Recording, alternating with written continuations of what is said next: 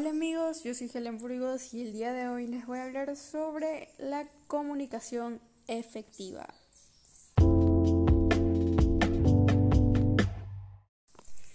Ustedes se preguntarán qué es comunicación efectiva.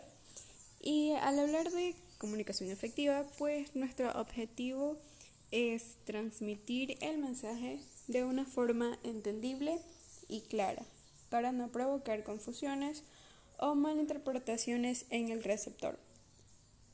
Por ejemplo, no puedes decir que te gustan las fresas cuando no quieres tomar un yogur de frutilla porque generas dudas. Gran parte de las personas consideran que para tener una comunicación efectiva se requiere de aprender y desarrollar ciertas habilidades. Lo cierto es que se produce un intercambio de ideas y es una forma más productiva de llevar al éxito nuestras aportaciones. Se trata de entender las emociones de otros, ver cómo será la interacción entre el receptor y la información compartida. También es contar con la capacidad de escuchar y comprender la información o datos que se reciben de los demás. Si nos referimos a una organización, la comunicación es efectiva cuando la información que se comparte entre los miembros de la sociedad contribuye exitosamente en la comercialización de los productos o servicios que ofrece. Características. Este tipo de comunicación se caracteriza por ser de fácil comprensión y poder retroalimentar los datos antes proporcionados. Brinda información precisa y no genera confusión. Además, esta comunicación es de interés para el receptor y suele ser en gran parte objetiva. También podemos añadir que la empatía es uno de los elementos claves para lograr su correcta interpretación.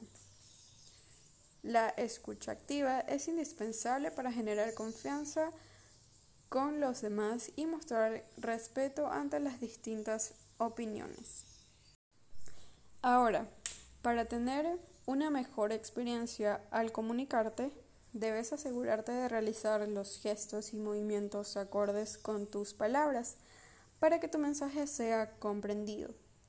También puedes utilizar cumplidos de vez en cuando para mostrar una buena actitud, sin dejar de lado el tono de voz que emplees, ya que este definirá el contexto de tu mensaje. Porque no puedes decir que estás feliz con un tono de tristeza, porque no mostrarás credibilidad en tus palabras. Importancia.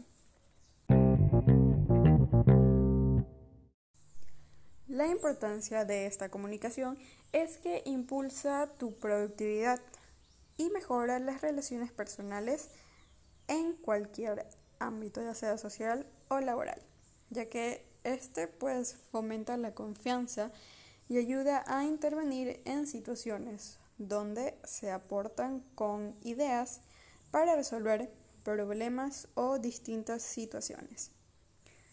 Si lo vemos desde la perspectiva de un vendedor, podemos decir que la comunicación efectiva ayudará a comprender las inquietudes y resolver las dudas de los clientes respecto a los productos que ofreces y los beneficios que estos darán.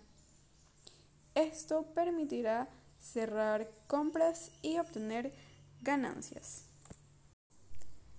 Entonces, ¿cómo beneficia la comunicación efectiva en las personas? Es una interrogante que vamos a despejar ahora. En el desarrollo del diario vivir, sabemos que acontecen varios sucesos, sean estos agradables o no. A la vez, estos pueden generar estrés, conflictos o tensiones entre las personas que conviven en tu entorno. Saber lidiar con situaciones mencionadas anteriormente puede ser un trabajo duro, pero no imposible.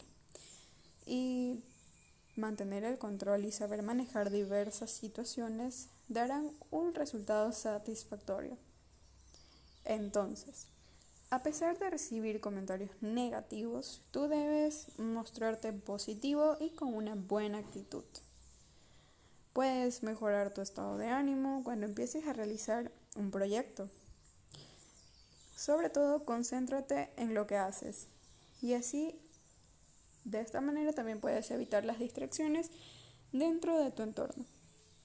No te enfrasques en cosas negativas, porque esto consume tu energía e impedirá un mejor desarrollo en lo que hagas.